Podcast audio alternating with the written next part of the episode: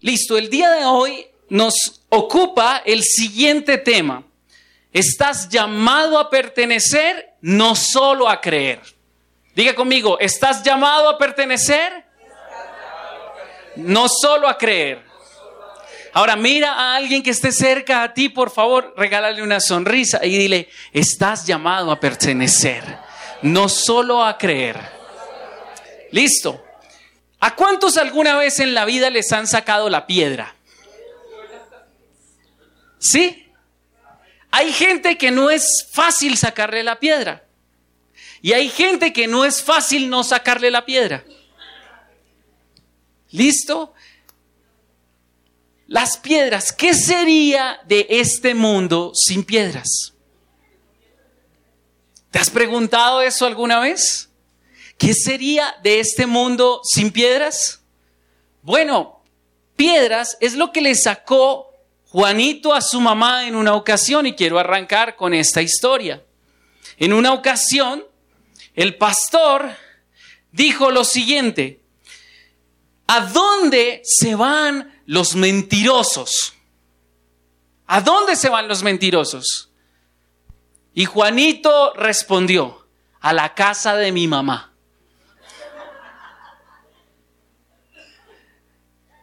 Por eso le sacó la piedra a la mamá. ¿Qué sería de este mundo sin piedras? Pero no, hablemos hoy realmente acerca de las piedras más importantes que hacen parte del mundo. ¿Qué sería de este mundo sin piedras? Ellas han estado desde el principio de la creación. Las piedras, algunas permanecen en estado rocoso y otras eh, han sido bañadas por el agua y han sido, lis, eh, han, sido colocadas o han sido talladas mejor por el agua y ahora son lisas. Algunas incluso son casi transparentes gracias al efecto del agua en ellas.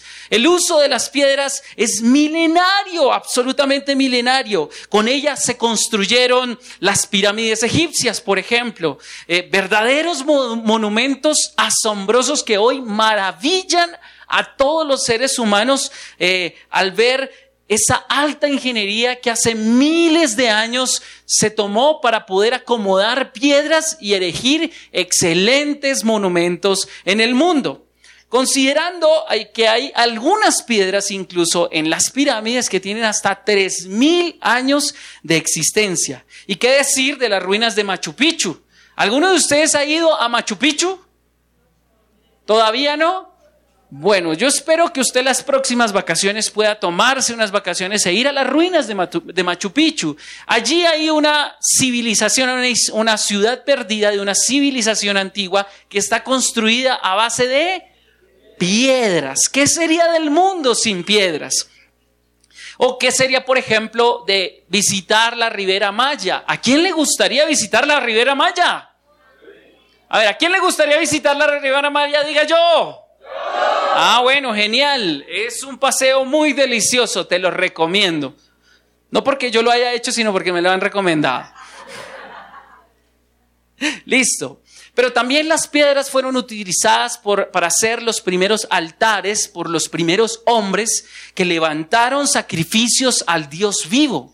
Las piedras son importantes en nuestra vida. Son tan importantes que sobre una piedra lisa se escribieron los primeros diez mandamientos. ¿Cuántos recuerdan eso? Listo. Nos acordamos del pueblo de Israel a través de unas piedras. Resulta que cuando ellos cruzaron el Jordán para entrar en la tierra prometida, en esa tierra que estábamos viendo, que Dios iba a introducirlos, una vez pasaron el último obstáculo geográfico que era el río, le pusieron un, levantaron un monumento con doce piedras gigantescas, una por cada tribu, para recordar, para Recordar que ahí un día Dios los había hecho entrar literalmente en la tierra prometida. Así que, ¿qué sería de, nuestra vida sin piedras que nos dieran testimonio de lo que Dios ha hecho por nosotros? Ahora, si miramos adelante, ¿qué acaso, por ejemplo, de las piedras preciosas? Las piedras preciosas. ¿Cuál será la piedra preciosa más más valiosa del mundo? ¿Será el rubí? ¿El zafiro? ¿La esmeralda?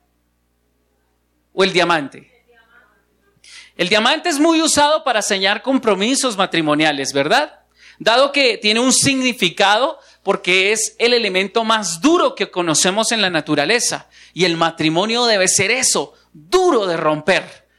Amén. Ahora, si miramos más adelante, ¿qué podemos decir de nuestro Señor Jesucristo?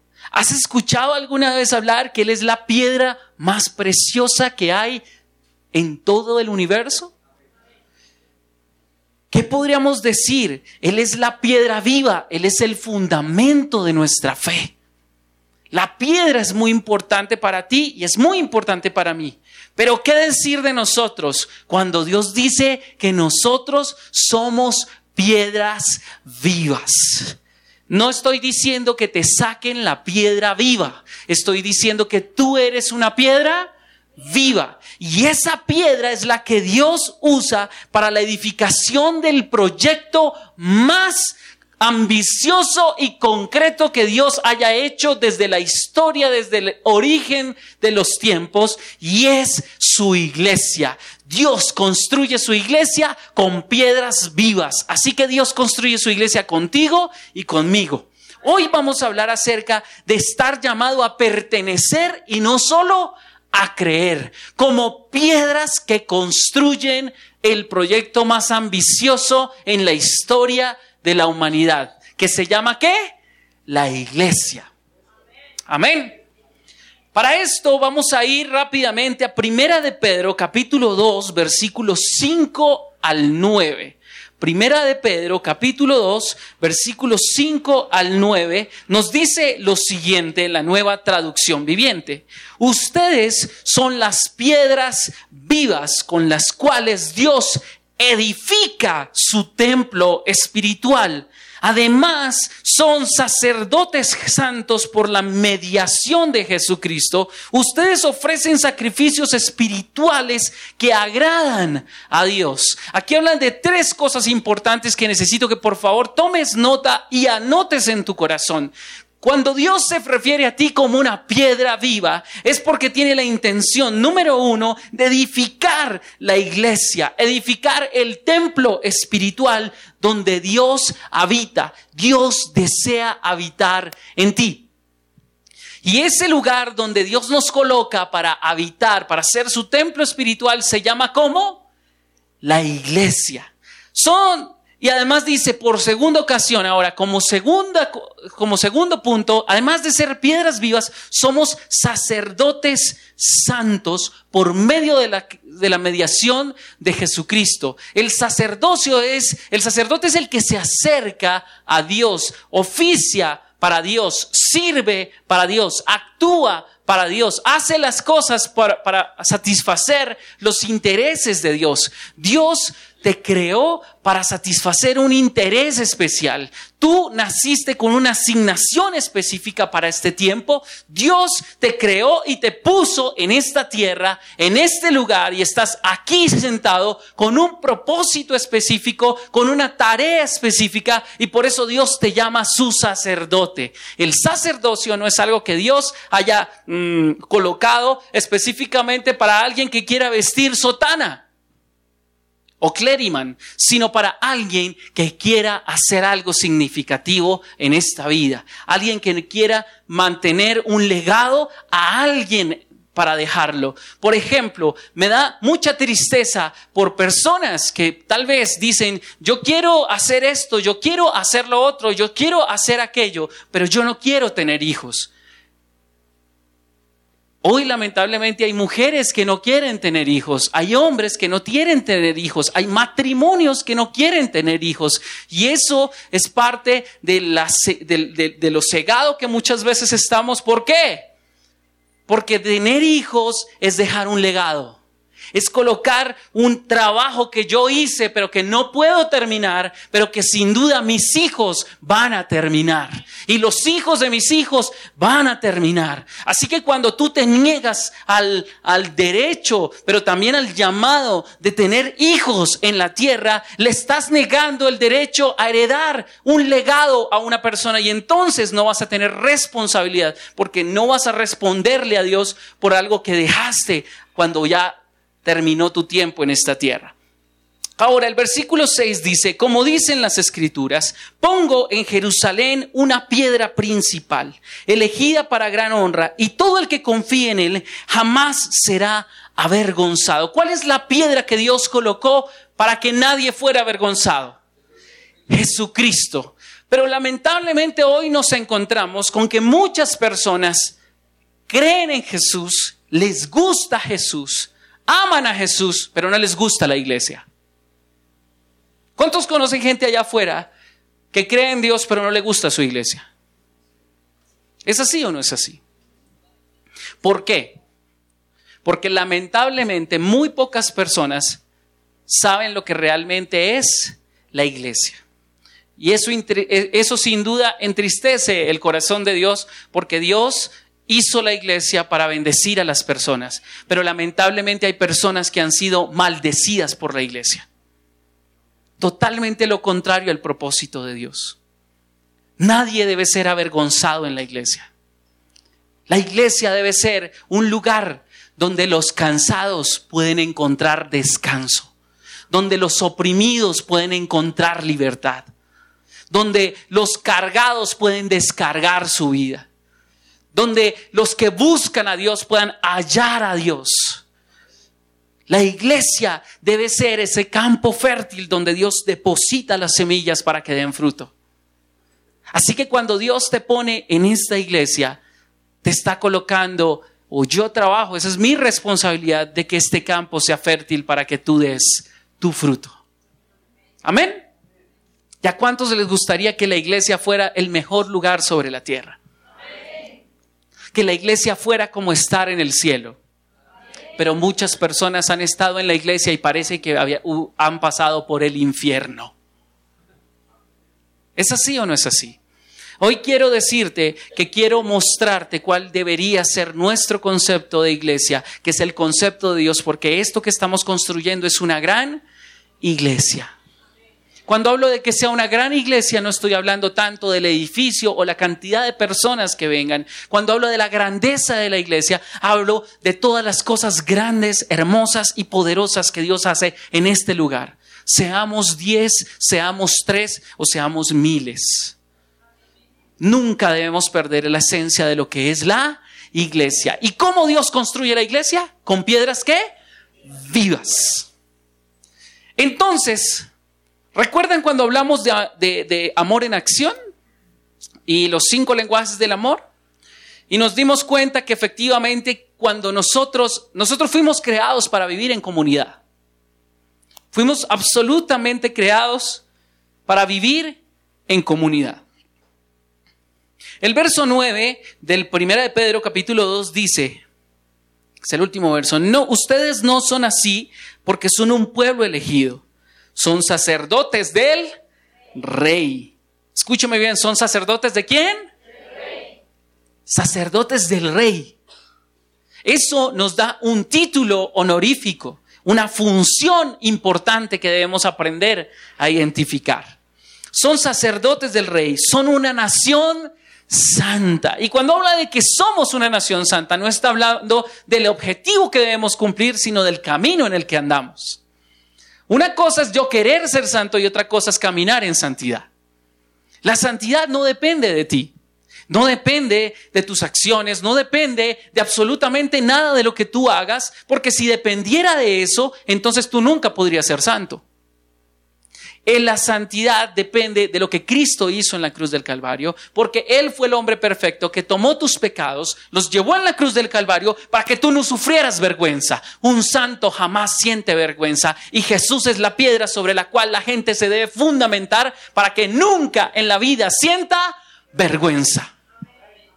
Así que aquí yo te invito a que jamás sientas vergüenza por lo que tú eres, porque Dios te hizo así y te ama así. Y si Dios te ama así, nosotros debemos amarte así. Dios te ama como eres.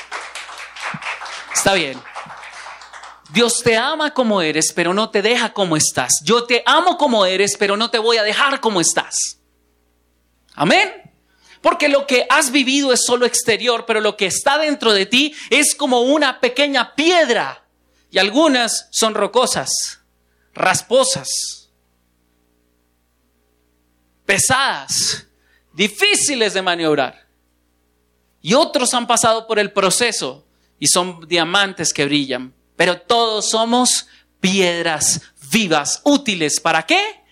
Edificar el templo del Señor, que es su iglesia. Entonces entramos en el punto.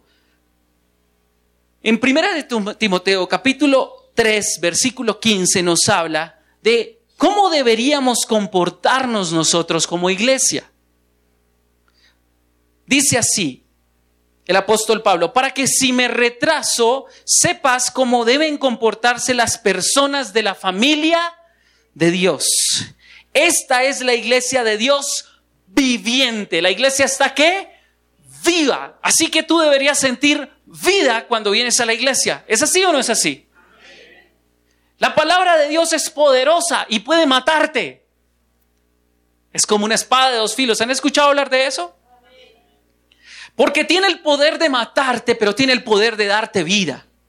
Y algunas personas solo aprendieron a matar con la Biblia. Y otras estamos aprendiendo a dar vida con ella. Porque la palabra de Dios es vida. Amén. Y cuando vienes a la iglesia deberías recibir vida. Tal vez la palabra de Dios venga y te mate en algo.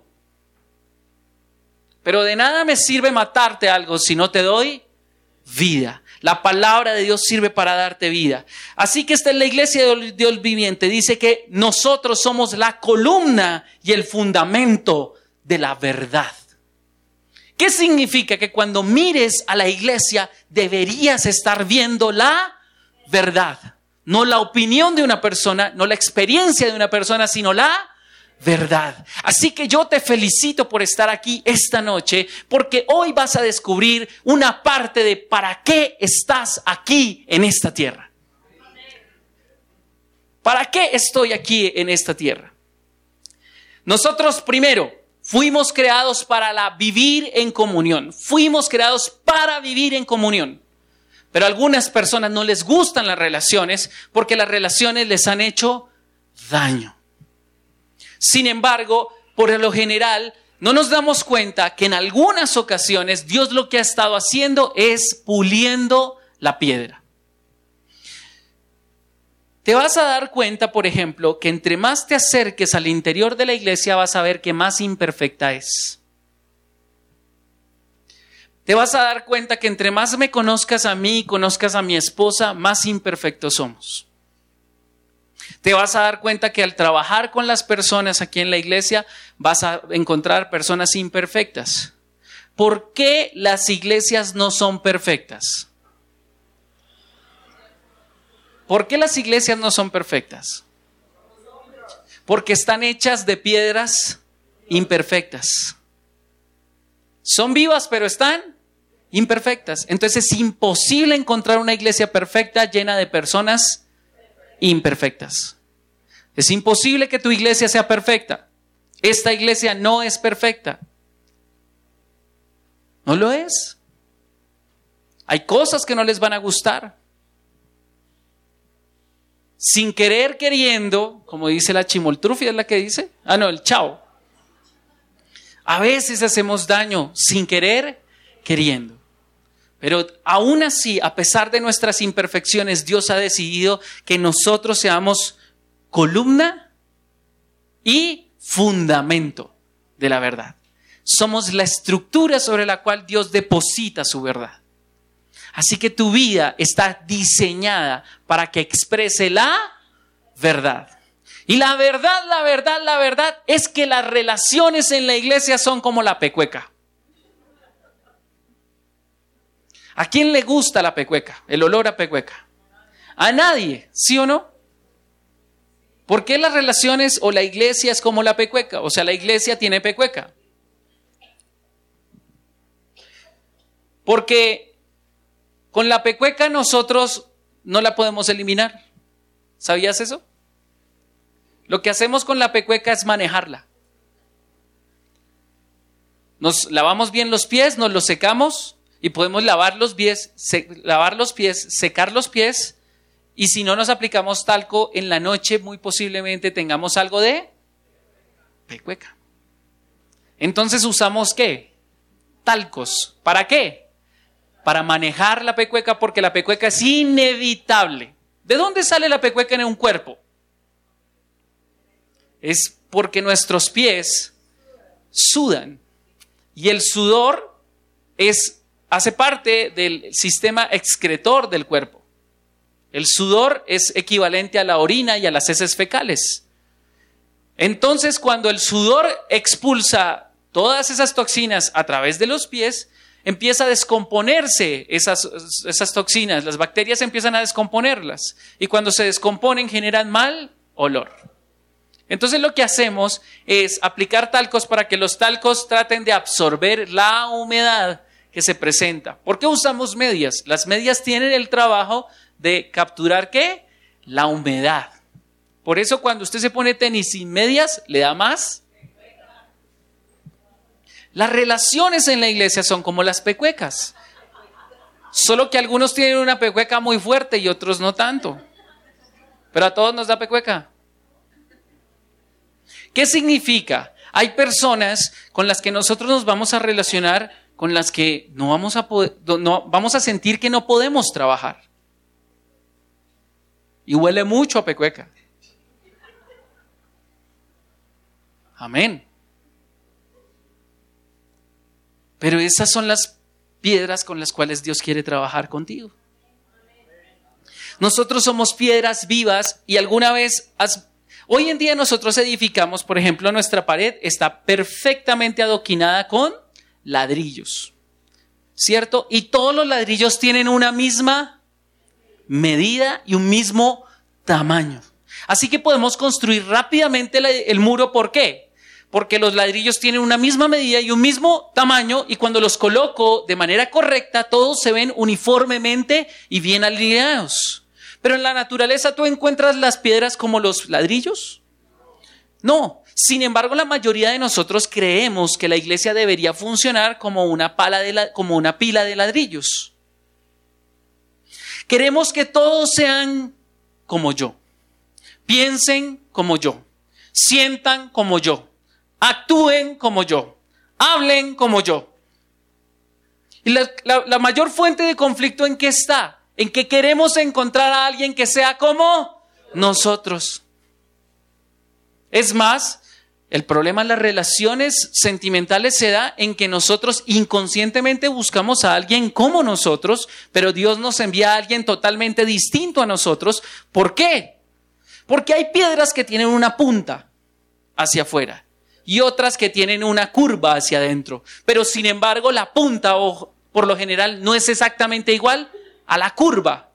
La parte cóncava de una piedra no es exactamente igual a la, a la, parte convexa de la siguiente. Entonces, ¿qué hay que hacer? Hay que ajustar, ¿cierto? Y hay que coger un cincel, un martillo y empezar a qué?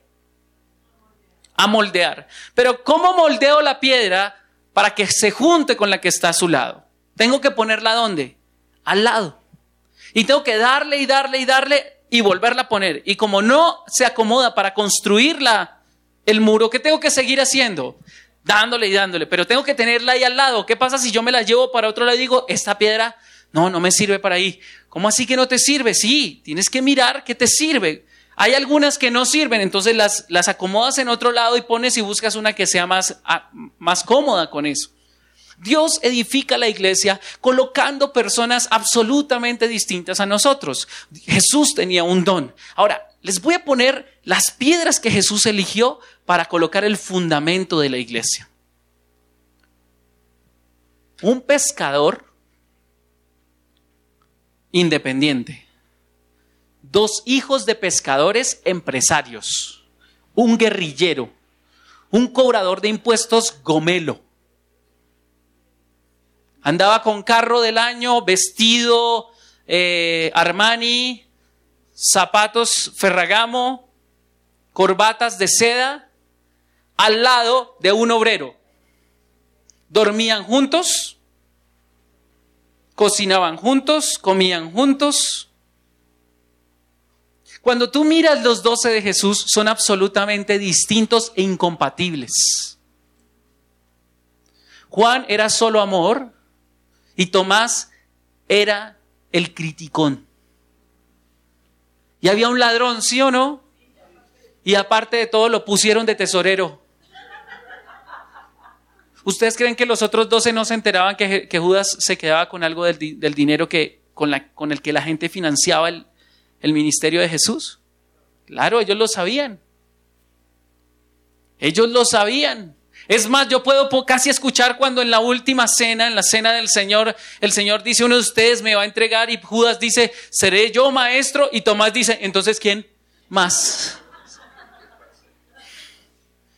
¿Por qué? Porque somos distintos. Así que tenemos que sacarnos de la cabeza que nosotros somos ladrillos. La, la religión quiere tener ladrillos, Dios quiere piedras vivas, absolutamente distintas porque las creó así, las formó así y esas piedras las necesita así.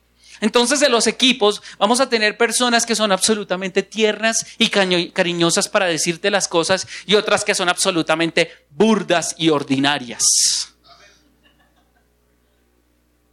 Y entonces al burdo y ordinario hay que pulirlo un poquitico para que no vaya a hacerle daño a las otras piedras, pero para que ocupe el espacio que las otras piedras no ocupan. Entonces vamos a encontrar personas que son absolutamente impetuosas, rápidas, aceleradas para hacer las cosas, diligentes, pantieres tarde, que hubo. Y otros que son una flema completa.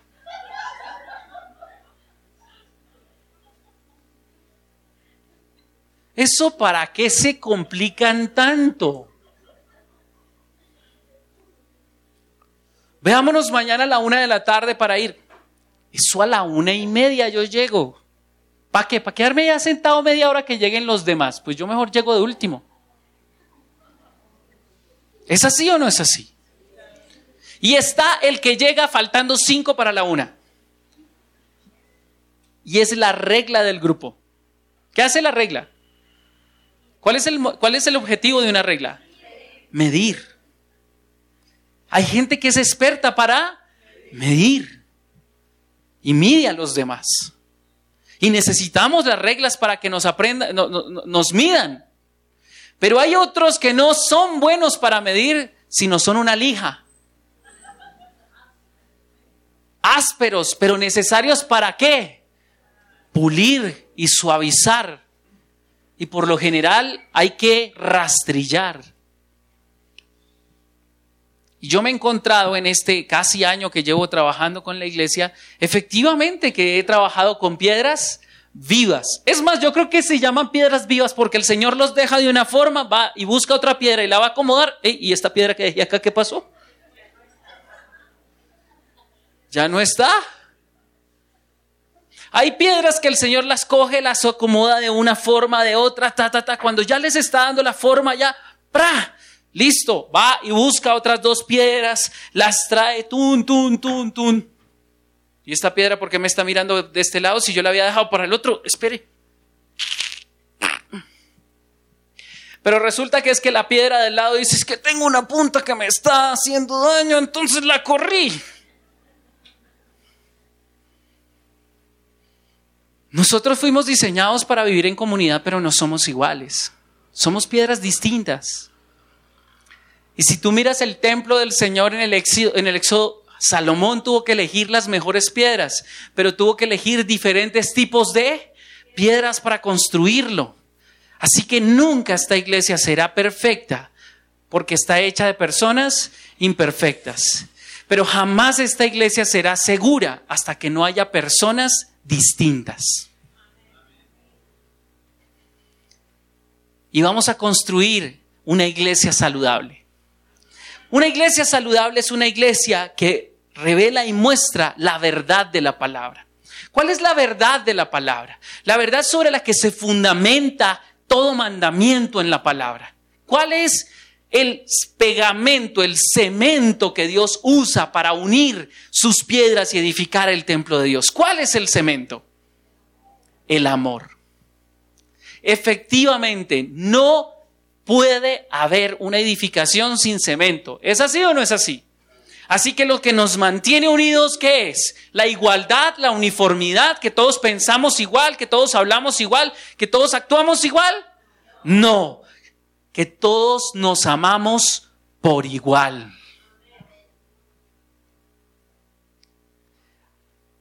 Fuimos creados para vivir en comunión y de hecho ninguno de nosotros puede cumplir su propósito solo. Jamás. Génesis capítulo 2, versículo 18 nos dice que Dios, después de haber creado al hombre y haberlo perfeccionado, dijo, no es bueno que el hombre esté solo, le voy a dar una ayuda idónea para él. Nosotros fuimos creados para vivir en comunidad. Así que cuando tienes los sentimientos de aislarte, por ejemplo, hay iglesias donde hay una persona que cae en pecado por alguna situación, la embarra bien feo, ¿Saben lo que hace la iglesia? Lo aísla. Lo ponen en algo que llaman disque disciplina. Y lo aíslan. Cuando la palabra de Dios dice que si nosotros encontramos a un hermano sorprendido en alguna falta, nosotros que somos espirituales, disciplinémoslo con espíritu de autoridad, dice la palabra. ¿No? Dice, restáurenle con espíritu de mansedumbre. Y considérate a ti mismo, no siendo que tú, siendo tentado, caigas ahí también. La iglesia es el mejor lugar donde hacer amigos. De hecho, tú vas a ver que los amigos disfrutan las mismas cosas, pero son absolutamente diferentes. Y porque son diferentes es que son buenos amigos porque aprenden a amarse como son, con la pecueca que tienen y todo.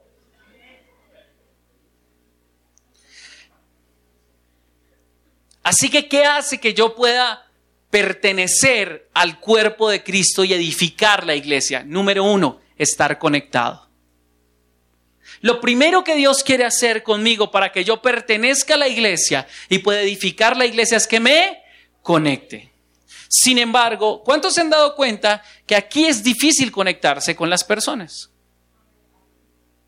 En una reunión de estas es difícil conectarse con las personas porque el tiempo es absolutamente limitado, corto. Tenemos una, ponemos una canción, canción y media, eso puede durar entre 5 y 6 minutos más o menos el tiempo de saludarnos. Saludarnos es bueno, nos conocemos, nos hacemos, pero definitivamente no va a funcionar el cuerpo de Cristo hasta que no te conectes, porque el pegamento, lo que te une a la iglesia es el amor. Y pues sí, aquí te vamos a dar amor, te vamos a dar cariño, pero la única forma en que tú y yo podemos mantener comunión y amor es a través de la intimidad de un grupo más pequeño y una reunión más informal. ¿Es así o no es así? Así que yo quiero invitarte a que si tú quieres pertenecer a la iglesia y quieres que nosotros te podamos ayudar y pastorear y que este lugar pueda ser un lugar donde tú, si vienes cansado, puedas descansar, donde tú, si vienes en problemado, te puedas desemproblemar, donde tú, si vienes endeudado, te puedas desendeudar, donde tú, si vienes deprimido, te puedas alegrar, donde tú, si puedes, si, si, si vienes buscando a Dios, lo puedas hallar, tienes que conectarte con un grupo más pequeño que este. Lo necesitas. Necesitas un grupo más pequeño y reducido donde puedas tener qué? Intimidad.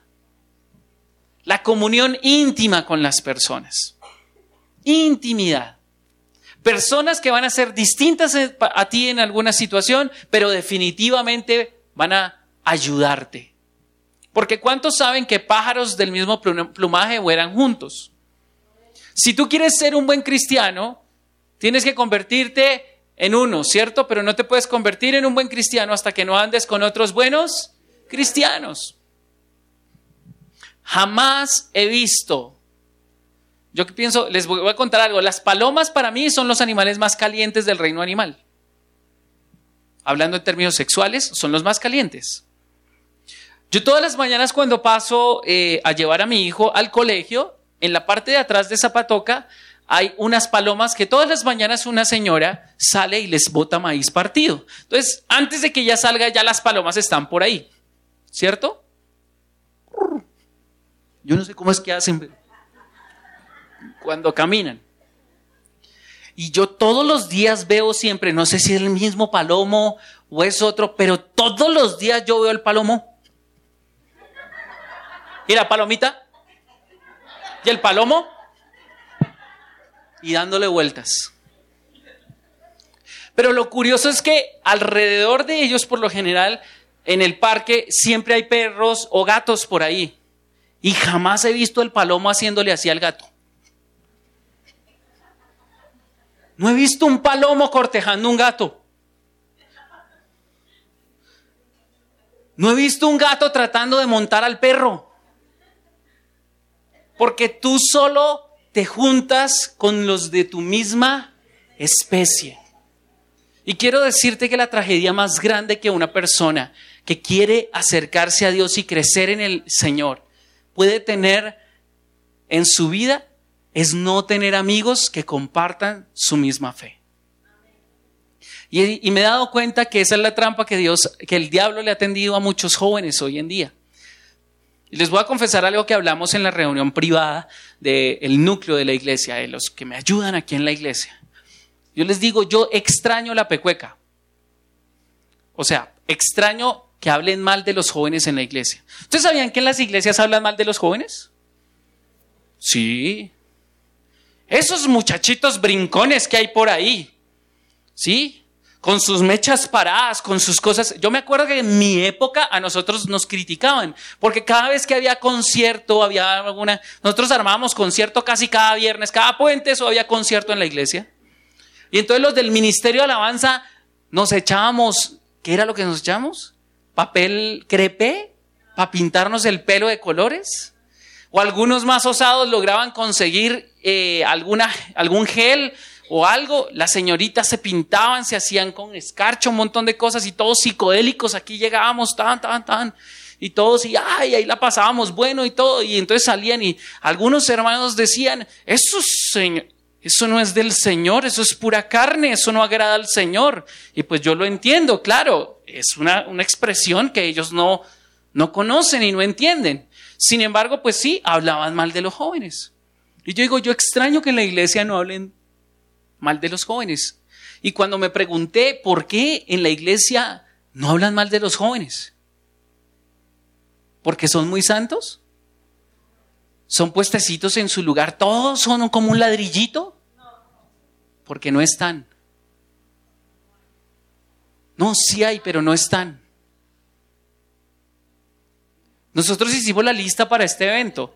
Hay más de 21 jóvenes que yo tengo por lista entre los 11 y 18 años.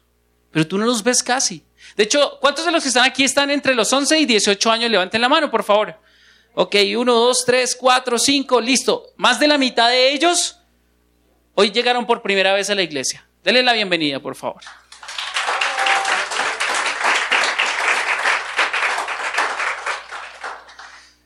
Yo me acuerdo que el culto en la iglesia O sea, el culto de jóvenes en la iglesia era a las 6 de la tarde los sábados.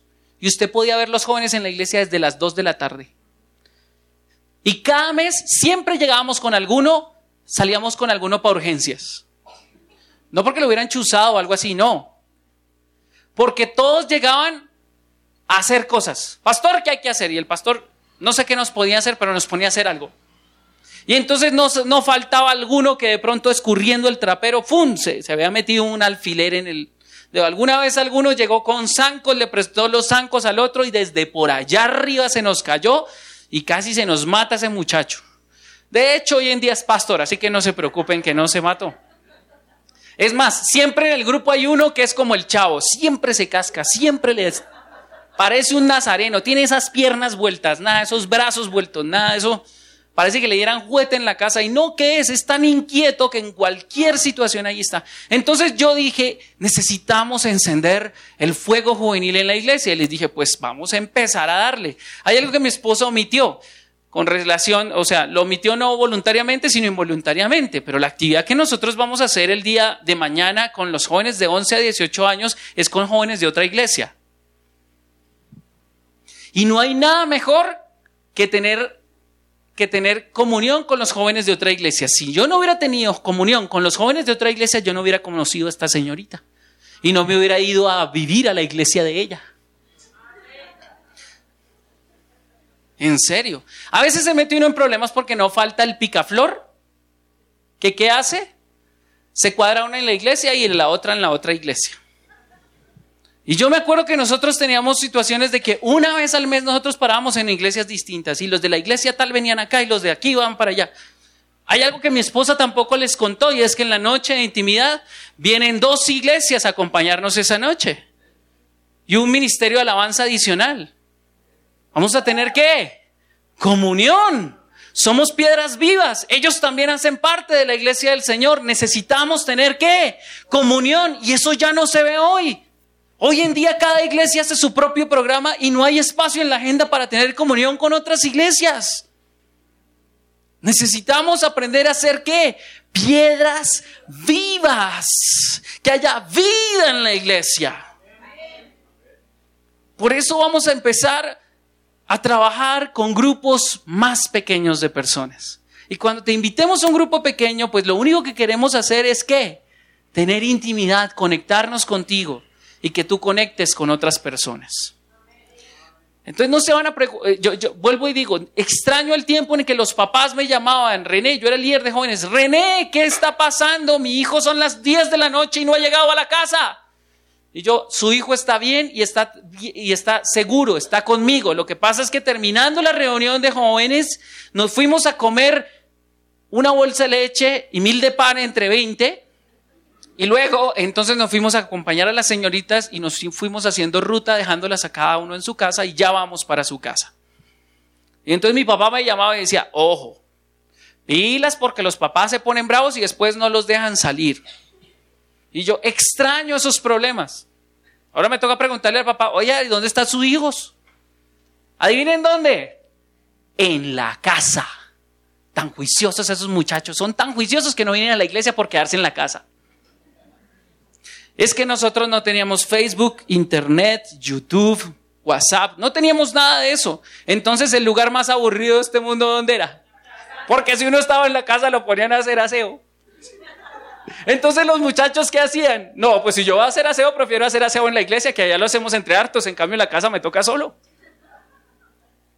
Necesitamos aprender a vivir en comunidad. ¿Por qué es importante que nosotros cambiemos la actitud frente a las relaciones en la iglesia? Porque tal vez nos han hecho daño, pero yo con el favor de Dios me comprometo, escúchame bien, delante de Dios y de ustedes, a trabajar porque este lugar sea una iglesia saludable, donde tengas personas saludables. Tal vez te van a hacer daño, pero vamos a amarte. Vamos a tener el suficiente amor para restaurarte. Vamos a tener el suficiente amor para arreglar la situación. Así que hay cuatro cosas que Dios hace, cinco, perdón, cinco cosas con las que Dios dice que va a hacer con nosotros juntos, que no lo va a hacer de manera independiente, lo va a hacer juntos. La salvación contigo Dios la actúa de manera independiente, pero la comunión es indispensable para hacer cosas juntos. La primera, nosotros, a nosotros Dios nos puso juntos. Cuando Dios nos llamó y nos puso en un lugar, nos puso juntos. Primera de Corintios 12, 12. Dice, el cuerpo humano tiene muchas partes, pero las muchas partes forman un cuerpo entero. Lo mismo sucede con el cuerpo de Cristo. Aquí hay muchas partes, pero todos juntos somos un solo cuerpo. La segunda, Dios nos puso para estar unidos. Efesios capítulo 2, versículo 21 nos dice, estamos cuidadosamente unidos a Él, cuidadosamente. Dios ha, puesto, ha tenido el cuidado de colocarte en un lugar específico, para una tarea específica, con unas personas específicas. ¿Para qué? Para que crezcas y te desarrolles.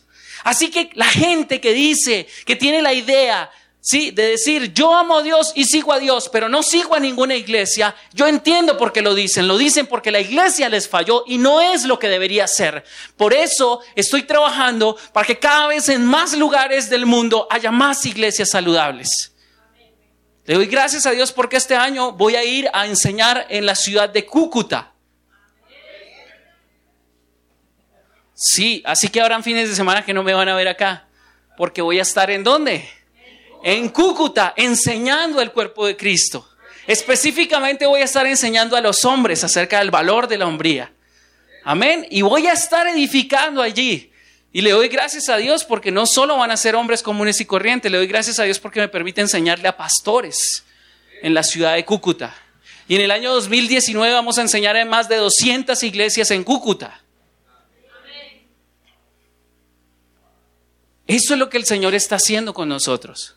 Por eso yo les dije que no se amañen tanto conmigo, porque no saben en qué momento Dios me envía a otro lado.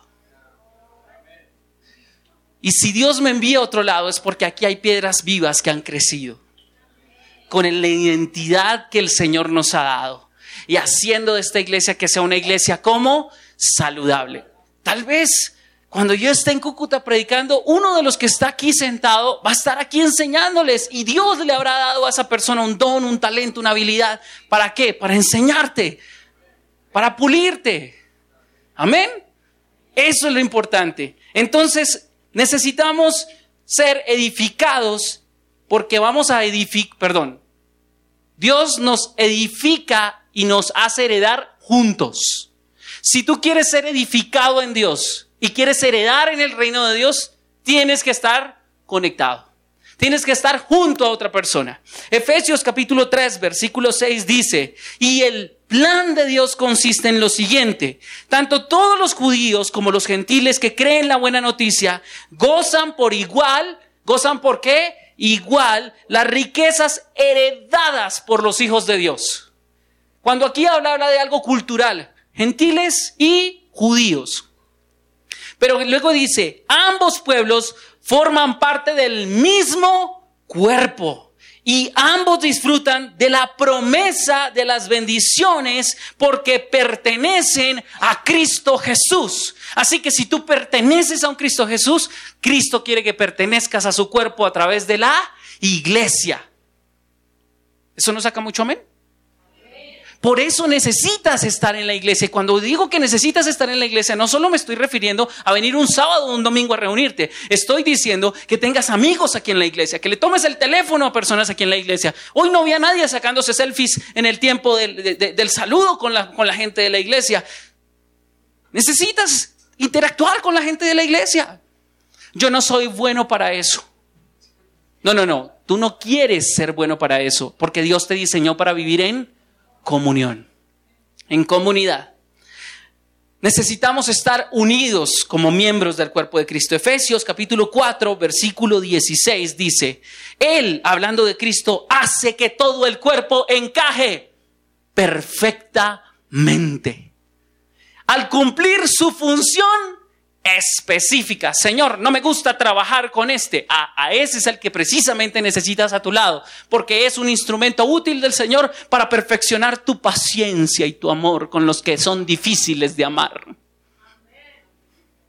Eso no saca muchos amén, pero te va a ayudar, te va a servir.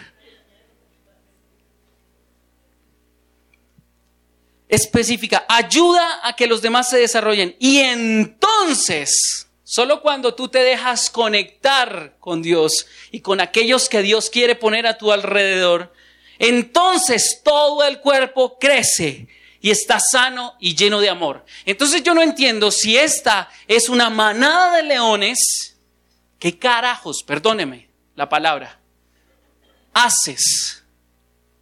¿Qué carambas haces buscando aliento y consuelo con las gallinas allá afuera. Leones son atraídos por leones. No he visto nunca, nunca un burro tratando de conquistar una leona. No lo he visto. Aunque algunos burros creen que se casaron con una leona, pero no es así.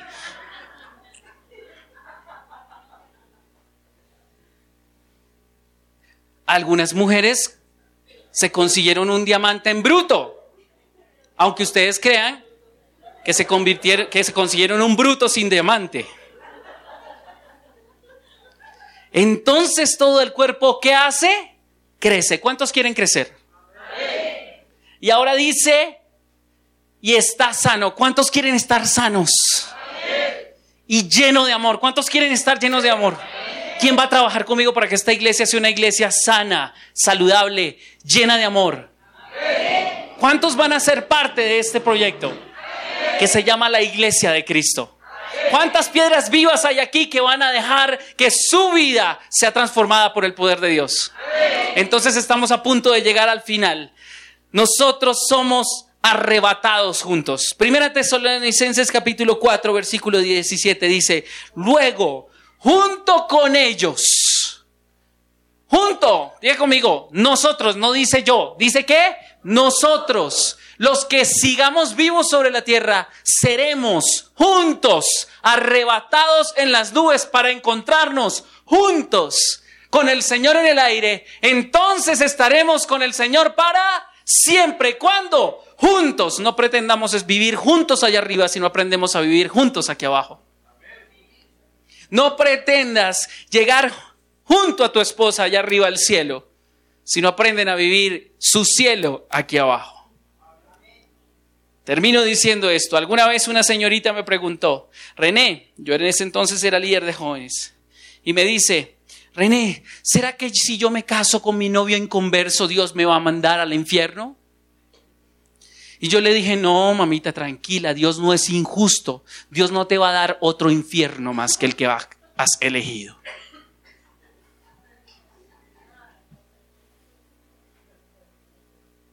Por la sencilla razón de que una paloma decidió casarse con un gato.